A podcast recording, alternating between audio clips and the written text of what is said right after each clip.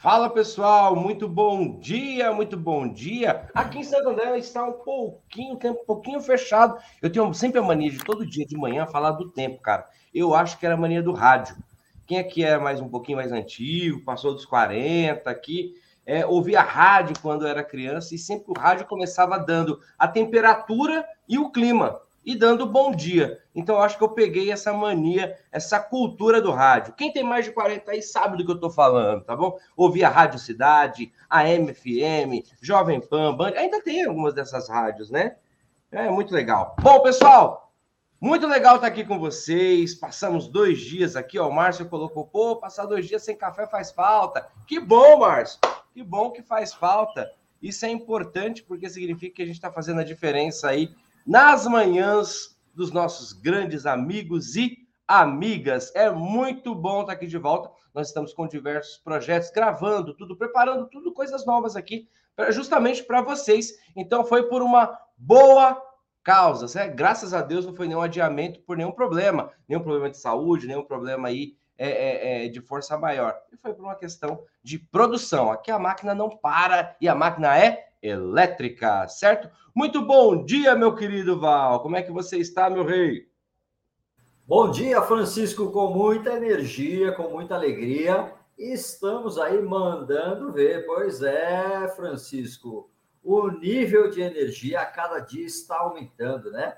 E olha, vocês que estão conectados conosco, preparem-se, porque o melhor está por vir, é ou não é, Francisco? É isso aí, é isso aí. Muito bom, pessoal. Que legal, que legal. Hoje nosso tema é campo de batalha. Então prepare a sua pergunta. Como sempre, eu coloco as perguntas aqui em ordem. Tô vendo uma galera que estava na nossa que estava na nossa mentoria de ontem. O, o Renato Góes estava na mentoria de ontem. Que legal. O Ribeiro estava na nossa mentoria. Poxa, que bacana, cara. O Glauber estava na nossa mentoria. Tudo prós novos, leões novos que chegaram aqui junto com a gente, tá bom? E aqui cabe, tem espaço para todo mundo, para o leão novo e para o leão maduro. Não vou falar leão velho, tá bom? Saudação aqui para o Valdemir, para o Márcio, Márcio Leque, Márcio, Sal... Márcio Salvador. Quem mais está aqui com a gente? Deixa eu ver. Olivério. Ô, bom dia. Esse nome eu não lembro de ter visto aqui, mas seja muito bem-vindo. Ó, o Valdemir colocou Hora do Café o Ribeiro, o Humberto tá aqui, o Auro, fala Auro, que legal, o Glauber, oh, o, o, quem foi que colocou aqui? O Val vai lembrar disso aqui, eu acho que foi o Ribeiro que colocou Zebetio. esse foi, esse gostava de rádio, hein? Olha, não é da minha época essas menções que você fez aí, ô, ô Francisco, mas eu vi no YouTube, tá bom? Zebetio, né? Eli Correia. Oi, gente! Né? E vamos Meu que Deus vamos, poxa vida. Que legal, que legal, que legal. O, a, a, quem tem saudade é porque tem boas memórias. Que legal, muito bom, muito bom. A galera toda aqui. Bom, pessoal, muito bom ter vocês aqui, tá bom? Hoje nós vamos trabalhar aqui para suprir. Então, prepare a tua pergunta, coloca a tua pergunta aqui, porque eu vou, aqui na sequência, colocando a tua pergunta. Não vou escolher, não. Eu vou subindo aqui a régua aqui e eu vou colocando a tua pergunta, tá bom? Bom, é, antes de mais nada, né, queria aqui agradecer a presença de todos vocês e queria fazer o nosso rito. Qual é o nosso ritual de sempre? Que você curta e compartilhe. Mas eu peço isso de toda a verdade mesmo, tá bom? É muito importante para gente quando eu falo, por que, que o Francisco fala isso todos os dias? Eu sei que talvez você se pergunte isso lá no inconsciente, tudo. Eu sei que você não se incomoda porque você me ama também. Mas por que, que o Francisco pergunta isso todos os dias, ou fala isso todos os dias? Porque é importante, quando a gente faz um tipo de trabalho como esse, né, é, digital, entregando aqui para vocês, trazendo aqui esse tipo de conteúdo, e ele se torna uma rotina, quando você curte ele, né? O algoritmo é como se fosse o palco. O palco que nós estamos, que nós estamos, que é o Facebook e o YouTube, ele entende que tem relevância aquilo, né? E aí cada vez ele expande mais. Então é muito importante que você vá lá e curte, né? Se você estiver no YouTube, dá um like, se você estiver gostando. É óbvio que se você estiver gostando. Se você não estiver gostando, não precisa. Mas se você estiver gostando, você dá um like. E no Facebook, é muito importante que você vá lá e dá um coraçãozinho, dá um joinha, dá uma carinha de kkk. Se você estiver bravo, faz uma carinha de nervoso lá também. O Facebook te dá essas opções, tá bom? E também é muito importante, agora por um outro motivo, tá? Que você compartilhe, que você pegue essa live e compartilhe em algum grupo do WhatsApp que você acredita que seja relevante. Eu sei que tem amigos que falam assim, Francisco, eu já faço isso todos os dias e parece que não tem efeito. Eu posso falar uma coisa para vocês? Eu, eu vou falar do meu caso. O Val é desde mais tempo, mas eu desde 2018 eu faço isso todos os dias. Todos os dias eu compartilho alguma coisa sobre veículos híbridos e elétricos, porque eu acredito, eu acredito que é, será a. Será não, já é, tá? A quarta revolução, sei lá, eu acredito que é o, o, o grande presente que algumas pessoas não enxergam. Então, eu faço a minha parte como cidadão, como profissional, então eu vou lá e entrego mesmo. Sabe por quê? isso aqui vai acontecer um boom, amigo. Vai acontecer um boom. Ontem nós falamos sobre demanda reprimida, né? Sobre ter muito serviço e não ter profissionais. Imagina como que vai ser isso, hein? Vai ser uma, uma guerra industrial ali e eu quero que você esteja preparado para essa guerra, tá bom? Certo? Então já dei o aviso. Parece um aviso apocalíptico? Não, é um aviso de consciência, tá certo? Então tá. Então faça isso. Curta e compartilhe. Certo, pessoal? Bom, Val, e aí, no mundo da eletrificação, os veículos elétricos, o que está pegando? Você tem alguma coisa nova, alguma reportagem nova para trazer para Todo dia tem, né? Eu nunca vi, cara. É, é, é, notícia de, de, de, Gente, eu vou fazer uma brincadeira aqui de humor, humor duvidoso, né? É, notícia nova de veículo elétrico é que nem você ligar no Datena. Sempre tem uma coisa nova para falar ali, entendeu? Sempre tem uma coisa nova. Eu vejo aqui, eu fuço aqui e vem notícia nova, vem notícia nova. Eu estava assistindo esses dias no, no Auto Esporte, né? Falando sobre a diferença de potência de veículos híbridos, Val. Aquele que tem o motor híbrido e o motor a combustão, né? Eu não vou me arriscar a falar os modelos, mas tem Volvo que tem isso, tem Porsche que tem isso, tudo. Val, a potência. Eu vou começar fazendo a pergunta, tá bom? um veículo híbrido, nesse nível de hibridismo que ele tem ali. Ele pode não só o, o que ele começa com elétrico e depois entra o motor a combustão, que o, o piloto ali, que o condutor, ele tem a opção de, ó, eu quero andar no modo híbrido, eu quero, ou no modo elétrico, ou eu quero andar no módulo a combustão. Existe diferença de potência, Val? Na saída eu sei que tem, porque o elétrico ele não tem delay. Mas e no final, existe uma diferença? Você poderia trazer algum exemplo para a gente? Da Porsche que você tem aí na sua, na sua garagem, por exemplo? É a Cayenne que é, que é, que é híbrida? É? É isso mesmo, Francisco. É. é. Cayenne, temos a Cayenne, temos a Panameira, né? A minha Panameira. né? Amém. Mas, Amém. Tá vendo? É, é. Ah, Empresta é... ela para ir para a praia depois. O, o, o apelido da, da, minha 325 é Panameira, é o apelido do carro, viu, gente? Tá certo, tá certo. Brincadeira. É, tá mas, mas, Francisco, primeiramente, poxa, mandar um abraço para o pessoal do Autosport, que ontem ficamos o dia inteiro fazendo aí gravações e falando sobre veículos híbridos elétricos, né? Um grande abraço para a Milene Rios, diretora do programa Autosport, e para o César Yurnani, né, que é o apresentador que ficou é, o dia todo conosco. Né? César é um, um grande amigo, já há, há, muito tempo que nos encontramos nos, nos eventos automotivos aí, já tivemos oportunidade de palestrar juntos no mesmo evento, né? Então, para nós é, é, muito gratificante estar conectados aí com essas feras do automobilismo e da imprensa automotiva também, ok? É, pois bem, Francisco, nós temos aí, cara, olha, Ferrari híbrida, né? Nós temos é, também o, o, o pessoal aí de linha premium, né? Já estão convertendo aí os seus motores aí V10, V12, tudo para híbrido e elétrico, né? E no segmento de híbrido, obviamente, nós temos aí uma, uma tecnologia muito interessante, onde você pode selecionar o modo que você quer andar com o carro, né? Como você Sim. falou, ou no modelo puramente elétrico, você pode sair com o carro puramente elétrico e andar aí 150 quilômetros, 200 quilômetros, dependendo da, da configuração do carro só em elétrico, né? E de maneira esportiva, obviamente, ou você também pode andar com motor a combustão, né? Então você pode fazer essa seleção. Ou trabalhar com os dois simultaneamente, né? Obviamente que quando você seleciona para o carro escolher e você quer uma entrega feroz mesmo, uma entrega mais rápida, né? Ele escolhe o momento ideal para poder ligar o motor a combustão. Lembrando que é, em baixas velocidades, quem é predominante é o motor elétrico, né? E aí, em altas velocidades, quem acaba sendo predominante é o motor a combustão. Porém, existe aí um ponto de transição, né? É, da passagem do sistema de propulsão elétrico para o sistema de propulsão a combustão. E justamente neste ponto de transição, né, de transferir de um para o outro, você tem a soma dos dois motores, né? E aí o negócio é bravo, Francisco. Okay? Imagina. Então é, é, é, assim que está acontecendo nesta, nesta é, nova tecnologia que temos aí já muitas marcas, né? Que tem os seus produtos aí híbridos, top de linha, eletrificado, né?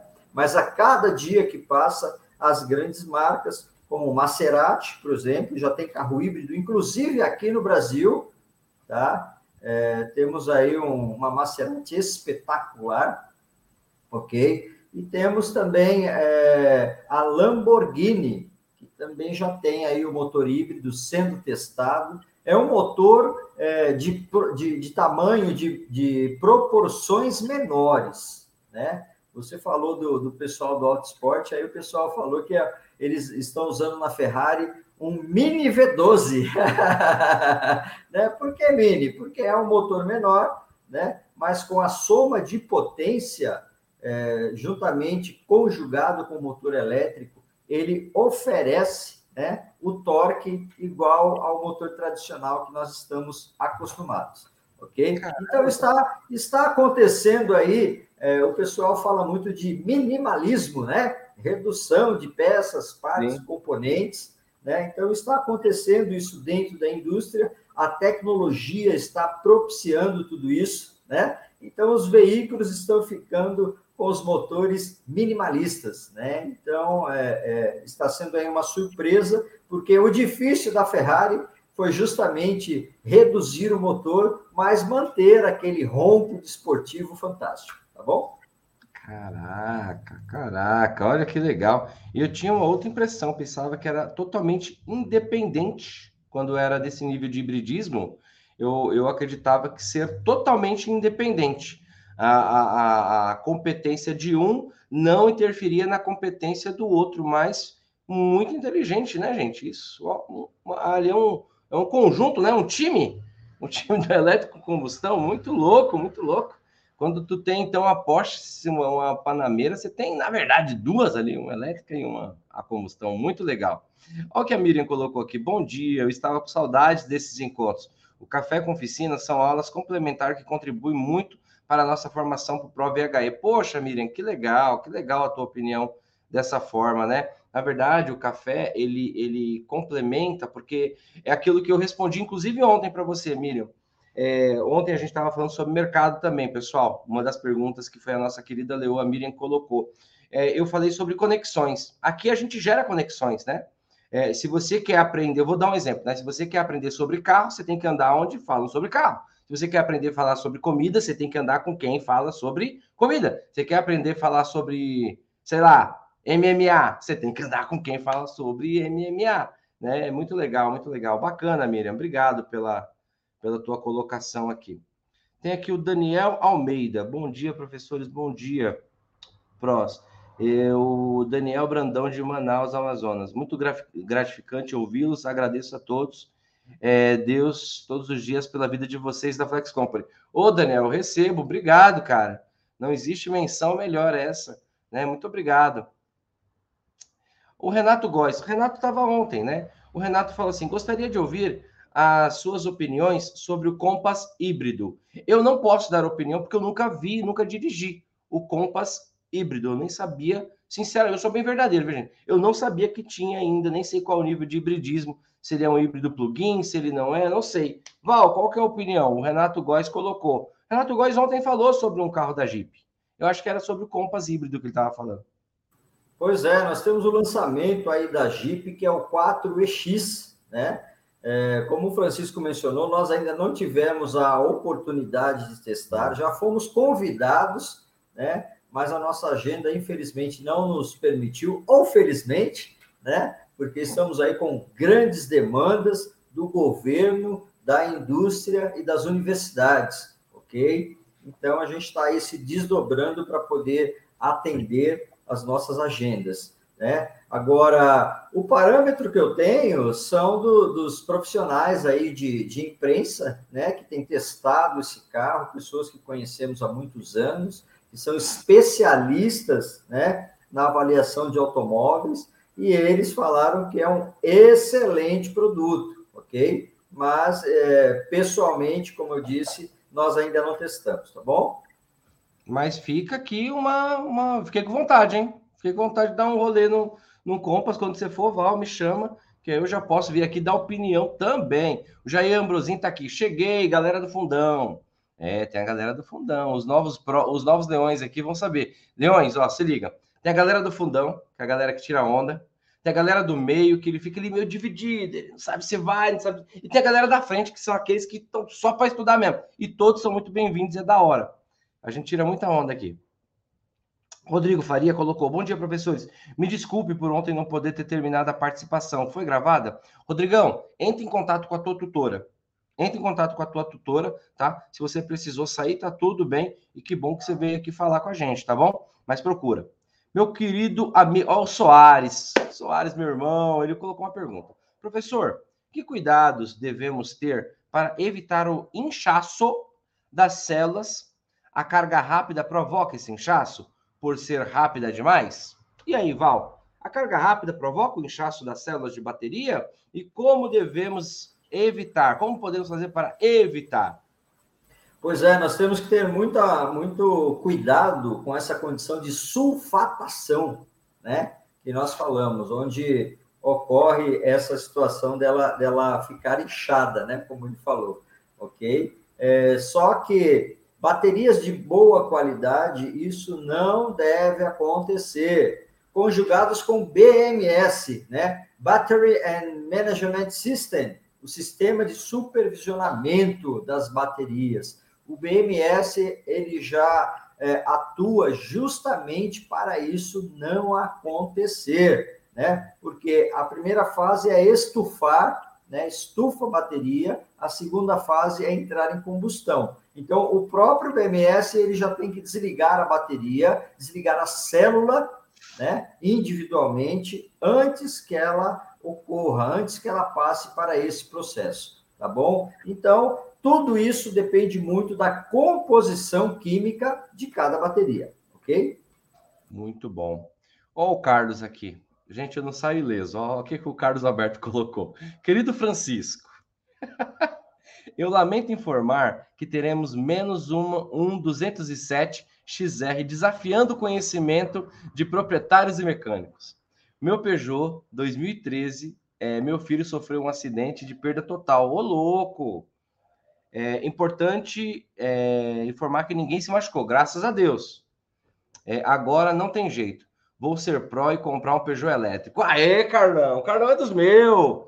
Sofreu ali o um acidente, não aconteceu nada com o teu filhão, graças a Deus. Espero que você tenha seguro. Eu lamento muito, é menos uma máquina, uma máquina excelente, o 207XR, tá bom? É menos um Peugeot na face da terra, para alegria de uns e para tristeza de outros. Mas que bom, Carlão. Obrigado pelo bom humor, tá bom? E fico feliz que não aconteceu nada, tá? E bora pro elétrico. É isso mesmo. Bora pro elétrico. Aquele amarelão é lindo, hein? Parece um Transformers. O Paulinho, meu Paulinho de Jacobina, ele colocou aqui. Eu vou colocar essa pergunta do Paulinho. É interessante, gente. Interessante, interessante, porque eu... existem questionamentos. Ele falou assim: professor Val e Francisco, eu tenho uma Fiorino ano 2008. Eu posso fazer a conversão dele para híbrido? Pois, é, pois a minha oficina é móvel. Paulinho, se você pode fazer a conversão, eu vou deixar com o Val, depois eu dou as minhas considerações. existem as ressalvas, né, Val? Pois é, Paulinho. Poder nós podemos. Existe uma diferença entre poder e dever, né? Você deve fazer ou você pode fazer. Eu falo que no, na face da Terra tudo pode, né? Agora, se você deve fazer realmente, aí é uma outra questão. Né? Paulinho, nós ainda estamos passando por um processo aí longo, sofrido de legislação, né? Não adianta você fazer isso no carro e não conseguir homologar a documentação, né? Um veículo sem documentação homologada, ele não pode circular na rua, ok? Então, eu sempre pergunto nesse sentido para as pessoas, né? É, tem, tem muitos entusiastas aí que já converteram o carro, e aí eu pergunto, e o documento? Você acertou? Ah, não, isso aí eu vou ver depois, e não consegue acertar.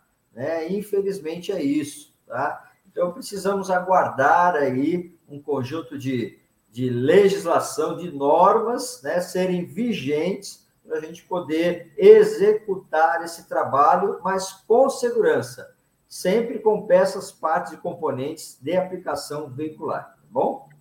Sim, é isso mesmo, é isso mesmo. Por que, que eu falei que é, é complicado, né? Porque muitas pessoas estão pegando. O que, que eu, eu sinto que está acontecendo, Val? Em alguns outros países já é, já existe a homologação, já existe esse tipo de trabalho, tudo. Só que no Brasil ainda não, né? O Val, quando trouxe esse esclarecimento para a gente, e é uma notícia, é, é, como é que eu posso falar? É, factual, ela pode vir ali, existe, já está lá nos autos, né? A movimentação. Gente, pode fazer mais pergunta, viu? Ainda dá tempo, tá? Pode colocar mais pergunta aqui para mim. Para mim não, para o Val, tá? Então, Val, o que, que eu sinto? Muitas pessoas com base em pesquisas do exterior e muitas instituições, muitas não, tá? Algumas instituições promovendo isso, Val. E eu acredito que a coisa mais óbvia, o seu bolso para dentro de um, de um sistema congruente, é você entender isso que o Val está falando. Poder você pode. Você vai lá, você pode montar tudo e deixar ele ali na tua garagem, mas é um veículo que você não vai poder documentar. É um veículo que você não vai poder circular. E aí vai muito da tua condição, da tua relação custo-benefício aí. Compensa fazer isso agora? Ou compensa estudar um pouco mais? Compensa. Eu não estou falando isso só para Paulinho, não, viu? Estou falando isso para todo mundo. Porque eu vejo é, muitas pessoas, tá? E eu sei por quê. Eu sei por quê. É por causa das propagandas que aparecem. Aprenda a converter um veículo, vá converter um veículo, vá não sei o que, não sei o que. As documentações estão no CONTRAN. Mentira, não tem documentação no CONTRAN. Eu tenho um compromisso muito sério com a verdade. Eu pesquisei isso através do VAL, tudo. Não existe essa documentação no CONTRAN. Existe um movimento para que isso seja é, é, é, regulamentado, para que isso seja homologado. Mas até sair é uma outra coisa, tá bom? Então eu falo isso para vocês porque eu respeito demais a carreira de vocês, o bolso de vocês, entendeu? Então não existe isso. Se alguém falar, está no contra, não tá, tá bom? Não tá. Se você quiser fazer, eu quero fazer por hobby, Francisco. Eu tenho condições de fazer por hobby, eu tenho condições de pegar ali, colocar uma bala e pegar, e também não vá fazer de uma forma negligente. Né? Eu já vi pessoas colocar, é, eu aprendi isso com o Val, né? Colocar motor de empilhadeira, tudo, tal, tal, tal. Tem que tomar cuidado. Com o elétrico, tá, eu falo isso com carinho agora. O elétrico ele não te dá duas chances de errar, certo? Deixa eu ver se nós temos mais perguntas aqui. Eu tenho uma pergunta aqui do Ivan Giacomazzi. Ivan, o Ivan estava na. Eu acho que o Ivan estava na, na, na mentoria de ontem, gente. Vamos lá. Bom dia, professores. Uma pergunta. Nos carros híbridos, tem dois tipos. Um que carrega quando freia e outro usa é, carrega na energia, correto? O carro elétrico tem carro que carrega pela frenagem? Eu entendi sua pergunta. Você também entendeu, né, Val? Entendeu, né? Ivan, boa pergunta, boa pergunta. Sabe por quê? Porque a grande. Porque muito, muitos alunos, quando começam a fazer o, o ProVHE, eles não sabem dessa diferença. O que, que é o módulo regenerativo, o que, que é o híbrido plugin, o que, que não é. E eu vou deixar com que o Val agora explane para a gente aqui quais são né, os níveis de carregamento e de hibridismo aqui, tá bom? Val, manda bala. Opa, vamos lá. Primeiramente, nós temos que, que nos atentar ao seguinte: sistema regenerativo, né, é, de carga, todos os veículos com grau de eletrificação têm, ok? O híbrido é, comum tem, o híbrido plug-in tem e o 100% elétrico também tem. Então, isso é um mecanismo tá, que está no automóvel para o aproveitamento de energia cinética. Tá? Então, as indústrias elas é, construíram o veículo com essa arquitetura para que você possa aproveitar o deslocamento né, e ter um pequeno aproveitamento desse movimento, né, é, sendo transformado em energia elétrica para poder recarregar as baterias. Mas isso não significa que recarrega 100%, que recarrega um percentual grande, ok? É apenas um complemento, uma ajuda, vamos dizer assim, uma extensão de carga, né? mas muito pequena. Pois bem, então essa é uma situação que existem em vários níveis de veículos eletrificados. Pode falar, Francisco. Ô Val, só pegando aqui pelo, pelo, pelo, pela pergunta do Ivan, ele falou quando freia. Ivan, esse, esse, essa, essa operação regenerativa, fisicamente, motoramente com você, é quando você está no carro numa, numa, numa descida ou num, num plano ali e você solta o pé do freio e ele tem uma espécie de redução. Estou falando a grosso modo, o Val já vai explicar tecnicamente. E quando você entra nesse processo que você não está acelerando, que você tira o pé, ele entra no modo regenerativo das baterias. Ele, ele gera ali uma pequena carga nas baterias, tá? É esse movimento, não é quando freia, é quando você deixa o carro ele tem um sistema ali, uma, uma espécie de redução. É isso, Val? Mais ou menos isso? É, é isso aí, mas não é quando freia, é quando tira o pé do acelerador. É, é porque então, são situações diferentes.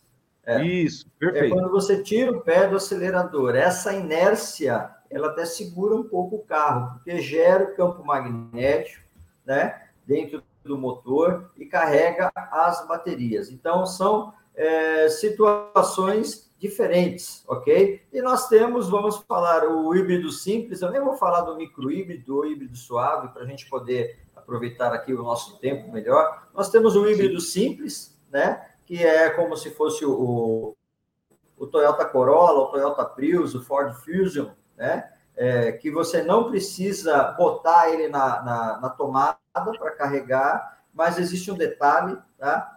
É, quando o nível de bateria está muito baixo, o motor a combustão também carrega ele, porque você tem dois motores elétricos, um de propulsão, né, e outro que é o sistema regenerativo, né? Então, são situações de configuração diferenciada. E aí você tem o híbrido plug-in, que você bota na tomada, né? que é o caso da, da Volvo. Vamos pegar um, um exemplo aí de sucesso no Brasil. Né? Que aí você tem maior autonomia no modo elétrico, ok? Então, essa é basicamente a diferença do híbrido, o híbrido simples para o híbrido plug-in, tá bom?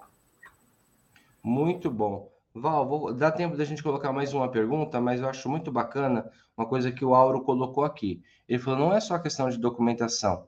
É, não pode circular e põe em risco a integridade física das pessoas que não é, reconhece o carro como elétrico. O Auro está falando de, da, do que a gente estava falando sobre transformar um carro a combustão em um carro elétrico. Muito bom, Auro, muito bom. Existem muitos processos de segurança que às vezes não é transmitido numa, numa, numa transformação como essa. Agora, pessoal, veio agora uma porrada de pergunta, tá? O que, que a gente vai fazer? Eu vou liberar mais uma resposta, tá bom? Mais uma resposta. E o que, que eu quero? Sexta-feira, amanhã nós teremos um evento, então amanhã eu e o Val não poderemos estar aqui novamente. Mas sexta-feira vai ser mais um episódio de campo de batalha. Então, para você que está com a sua pergunta na mente, para você que colocou a tua pergunta aqui no chat e não foi respondido, guarda a tua pergunta, não joga fora não. E sexta-feira, 8 horas da manhã, você vem aqui e faz de novo. Eu vou fazer a última pergunta para a gente se despedir, tá bom, Val? É do Renato Góes. Ele colocou, eu acho importante isso aqui também. Ele, eu assisti um vídeo que foi filmado fora do Brasil, onde estavam manuseando e desmontando o motor elétrico sem nenhuma proteção. Claro que estava desenergizado. Mesmo assim, ainda corriam riscos? Complexa, hein, Val? pois é, Francisco. Se estava desenergizado, né, não tem risco algum. Imagino que é remover o motor elétrico do automóvel, né? Isso que ele deve estar falando. Desmontando, a gente fala botar o motor elétrico na bancada e desmontar, né? É o motor e o, e o inversor que, que estão juntos, ok? Obviamente que para remover, né? É, esse, esse conjunto motriz do carro, você precisa desenergizar o circuito de alta tensão, e aguardar a questão da tensão residual, que em alguns modelos ainda fica no módulo, né? No módulo que controla o motor. Então, você, é, seguindo os processos, protocolos e procedimentos corretos, não tem problema algum, tá bom? Muito bacana, muito bacana. E nós chegamos aqui ao final do nosso café, pessoal. É como eu e o Val sempre fala, é um cafezinho. São 30 minutinhos ali de bate-papo que a gente tem, tá bom? E eu te faço um convite para que sexta-feira você esteja de volta aqui com a gente às 8 horas da manhã. Muito legal, muita galera nova aqui no café. Sejam todos bem-vindos, uma audiência maravilhosa, tanto do YouTube quanto do Facebook, tá bom? Sejam todos bem-vindos. Espero que vocês tenham um dia abençoado, tá bom? Assim eu espero para você também, meu querido Val. Se despede da galera e bora seguir com a nossa correria do... com a nossa correria não, com a nossa jornada do dia.